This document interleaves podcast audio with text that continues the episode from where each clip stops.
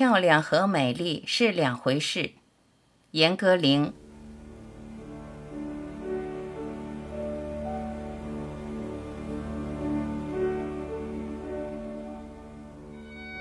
我有一位朋友叫庄信正，是位著名的翻译家、学者，也是研究詹姆斯·乔伊斯的专家。他说过这样一段话：俗话说“上有天堂，下有苏杭”，但对我来说，我宁愿把这句话改为“上有天堂，下有书房”。他说，在他年少时就想到，反正谁也不知道天堂是什么样子。他无妨就把它想象成一间书房。我读到这些话时，被他的纯以及他与我不谋而合的价值观会心的笑了。我心里对这位忘年友人涌出一股深深的感激，因为在这个价值观飞快变更的年代，我生活的很大成分仍是独自写作与读书。有时不免对周围忙得头头是道、不读书却也十分充实的人们发出自愧落伍的叹息。而庄先生这一席话使我认识到，我还是有伴儿的，并没有落伍的那样彻底。在易卜生的《比尔金特》中有个叫索尔威格的少女，比尔金特在恋想她时，总是想到她手持一本用手绢包着的圣经的形象。在昆德拉的《不能承受的生命之轻》中，特蕾莎留给托马斯的印象是他手里拿着一本《安娜·卡列尼娜》。这两位女性之所以在男主人公比尔金特和托马斯心里获得了特殊的位置，是他们的书所赋予他们的一层象征意义。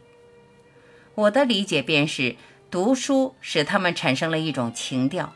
这情调是独立于他们物质形象之外而存在的美丽。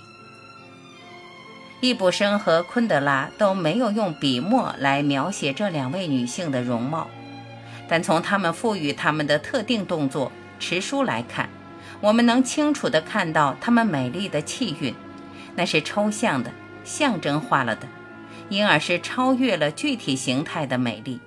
不会被衣着或化妆强化或弱化，不会被衰老所剥夺的美丽。这并不是说任何一个女性只要手里揣本书就会变成特蕾莎或索尔威格。书在不爱读书的人手里只是个道具。重要的是，读书这项精神功课对人潜移默化的感染，使人从世俗的渴望。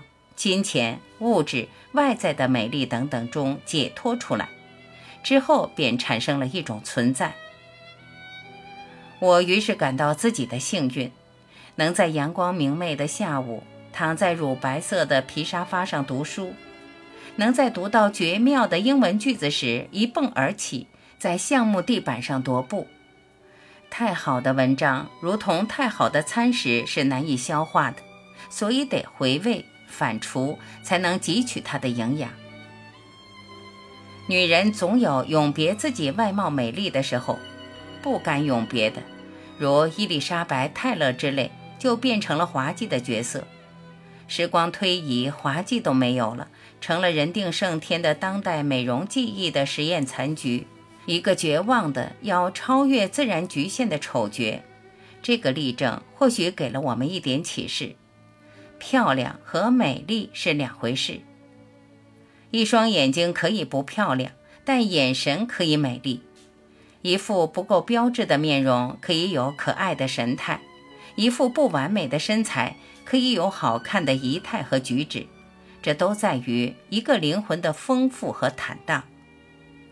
或许美化灵魂有不少途径，但我想阅读是其中易走的、不昂贵的。不需求助他人的捷径。